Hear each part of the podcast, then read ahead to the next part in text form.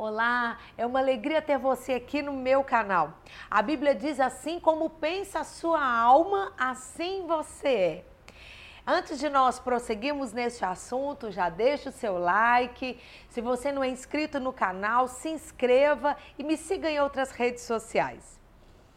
O texto que eu quero compartilhar com vocês está no livro de Números, capítulo 13 último versículo deste capítulo. E é muito interessante porque alguns homens cultos, pessoas importantes em Israel, ou entre a tribo de Israel, disseram assim para Moisés e para os demais israelitas: Nós nos sentíamos como gafanhotos comparados a eles, e tínhamos também essa aparência para eles.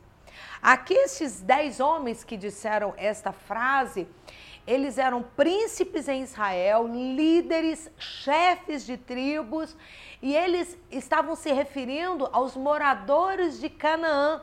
Eles foram enviados para verificarem como era a terra de Canaã, para observarem se a terra era boa, o fruto da terra, como eram os seus moradores. Estes homens eram líderes em Israel. Porém, quando eles chegaram ali em Canaã e eles viram gigantes, eles se viram, a Bíblia diz aqui, como gafanhotos, como quem não era nada.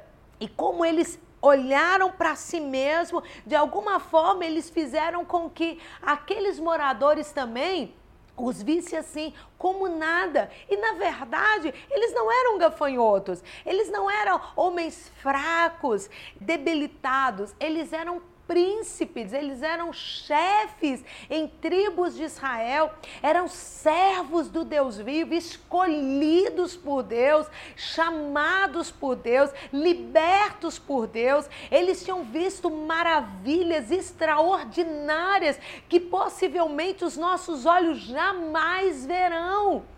E, no entanto, eles estavam se vendo dessa forma. E eu fico imaginando quantas pessoas têm tanto talento, tantas possibilidades, têm um dom, um chamado tão grande, mas se enxergam o nada. Se enxergam assim, pessoas incapazes, sem talento, porque às vezes estão olhando para um impossível, para um problema, para uma dificuldade. Eu quero te dizer que a psicologia nos faz muito olhar para nós mesmos, mas a Bíblia o tempo todo nos chama, nos adverte para olharmos para Deus.